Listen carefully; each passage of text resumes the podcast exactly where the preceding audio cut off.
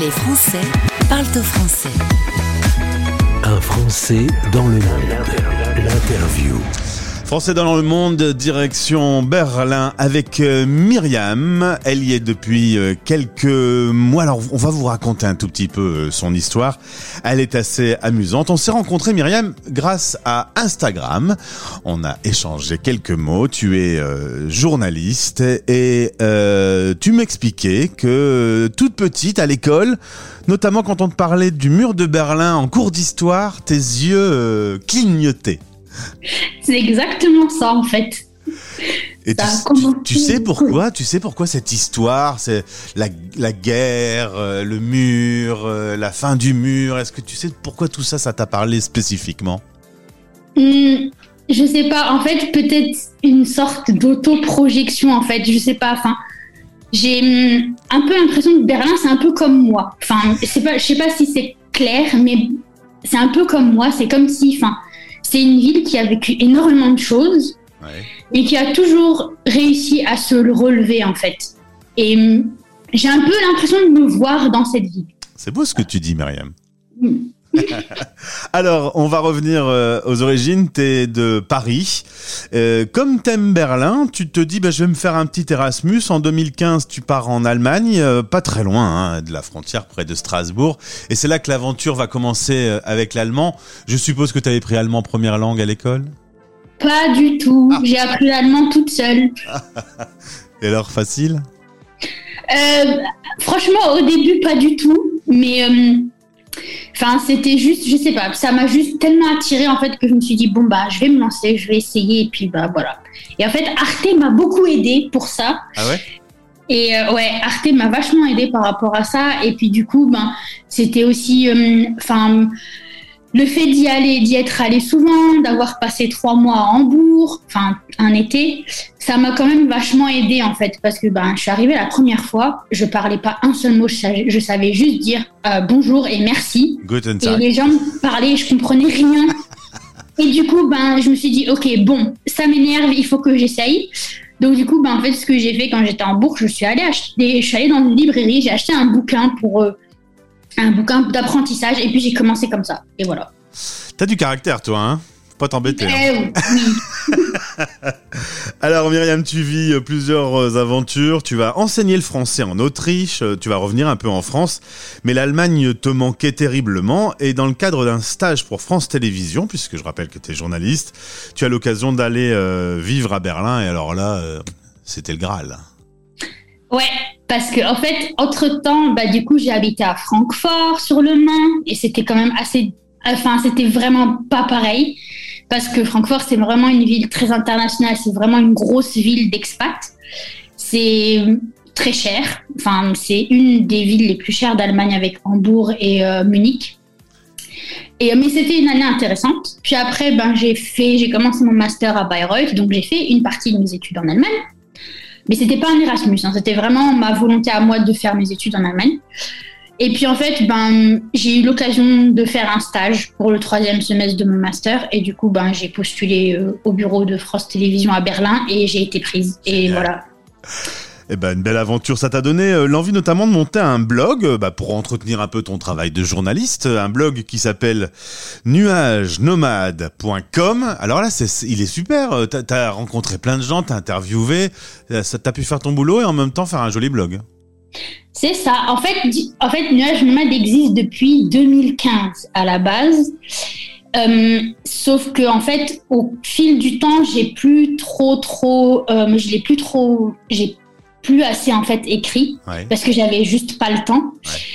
Et euh, en fait, à mon arrivée à Berlin, j'avais constaté, bah, l'année dernière, j'avais constaté qu'il avait un peu disparu. Enfin, pas un peu, mais il a disparu parce que j'ai perdu presque là, tout ce que j'avais écrit. Il y avait plus d'une centaine d'articles. Et j'ai réussi à récupérer que ce que j'ai pu. Et puis après, finalement, je me suis dit, bon, c'est peut-être pas si mal en fait, parce que c'est un peu comme une page blanche. Je me suis dit, on va le re, je vais le je vais le recréer.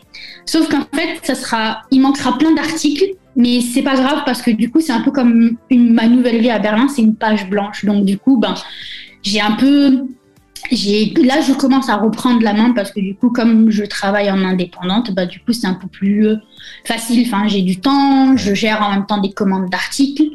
Donc voilà. Alors, est-ce que Berlin, c'est comme dans tes rêves? Est-ce que tu utilises un peu euh, du temps pour aller dans les musées? Est-ce que l'histoire continue à t'intéresser? Est-ce que le berlinois t'intéresse? La nourriture, euh, les sorties? Euh, ben, En fait, ce qui est génial avec Berlin, c'est que même si j'ai visité cette ville 20 fois avant de m'y installer, je découvre toujours de nouvelles choses. Parce que c'est une ville qui bouge à 100 à l'heure. Tout change extrêmement vite. Enfin, ça n'arrête pas. Et, et en fait, bah oui, parce qu'à chaque fois, là par exemple, il n'y a pas plus tard que la semaine dernière, j'ai découvert qu'il y avait un musée que je connaissais pas. Donc voilà. Et du coup, bah, je l'ai ajouté sur ma liste et je me suis dit, bon, bah tiens, il va falloir que j'aille le visiter. Et euh, c'est toujours plein de petites choses comme ça, enfin des choses que je découvre, des cafés, des bars, des, des restos, des lieux que je connaissais absolument pas. Et du coup, ben, c'est un peu, c'est un peu à chaque fois une, redécouverte. Est-ce que tu penses que cette ville est, riche grâce à ce qu'elle a connu, euh, le fait d'avoir été séparée en deux, puis réunifiée? Est-ce que tout ça, ça a joué dans, dans ce qu'elle est aujourd'hui? Hum, Je pense que oui, parce que en fait, c'est une ville qui fait, si je prends, si je prends Paris, Berlin, c'est huit fois Paris en fait, en termes de superficie. Donc c'est énorme. Ne serait-ce que par exemple de chez moi, moi j'habite dans le côté est de la ville, donc à l'est. Et si par exemple j'ai envie d'aller à l'ouest, donc dans l'ancien, enfin à Charlottenburg ou un truc comme ça, eh ben j'en ai pour presque 45 minutes de trajet en métro parce que c'est loin. Mais on le voit, hein, il y, a, des différences. Par exemple, l'Est, c'est quand même assez, euh, en termes d'architecture, il y a beaucoup, beaucoup d'architecture soviétique ou même de l'époque d'Allemagne, enfin de l'Allemagne de l'Est alors qu'à l'ouest, c'est beaucoup plus, euh, comment dire, beaucoup plus euh, occidental, si je peux dire. Il y a vraiment de grosses différences, et même entre les Berlinois, on le sent, hein. quand il y, a des différences entre les personnes qui ont vécu presque toute leur vie à l'ouest et des personnes qui ont vécu à l'est, on le sent. Euh, aujourd'hui, Mathieu était installé dans, dans cette capitale que tu rêvais euh, de découvrir, donc ça c'est plutôt cool. Ça se fait par mm. temps de Covid, ça c'est la mauvaise nouvelle, euh, parce qu'il y a quand même pas mal de, de, choses qui ont été un peu bloquées du coup cette année.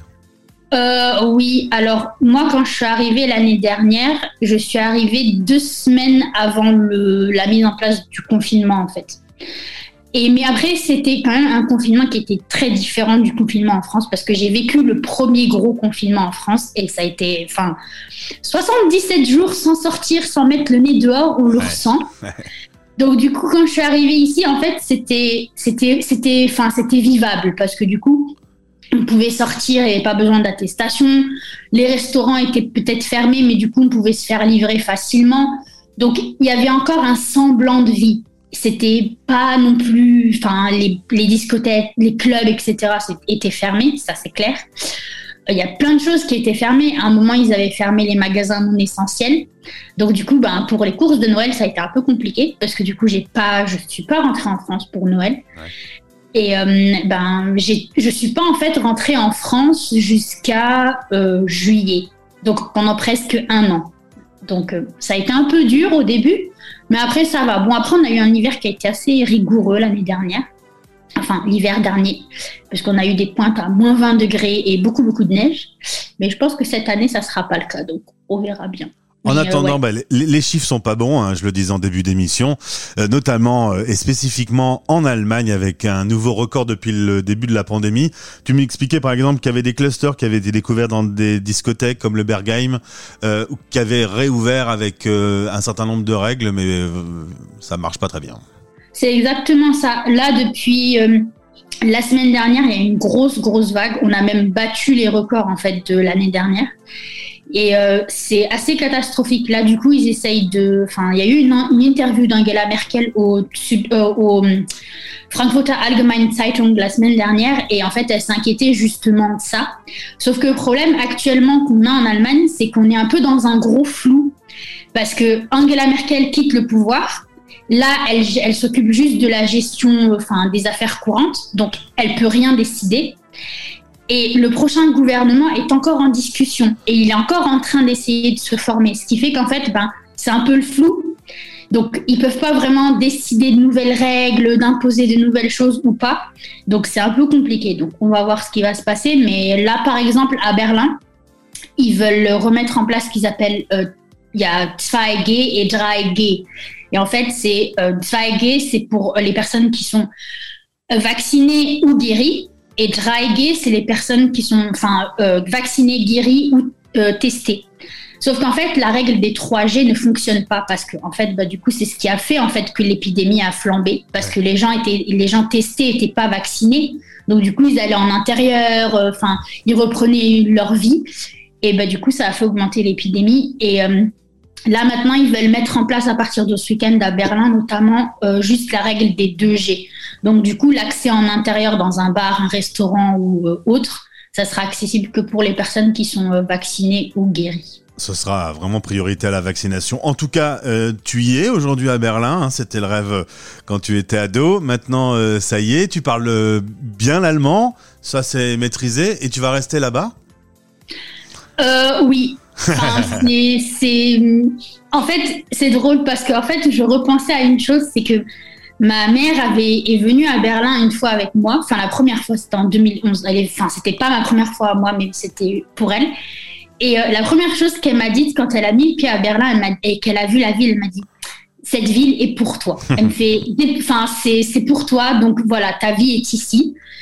Et euh, elle avait tout à fait raison. Et ma vie est ici, et encore plus ben, depuis que j'ai quelqu'un dans ma vie, donc du coup, ben, Et un allemand.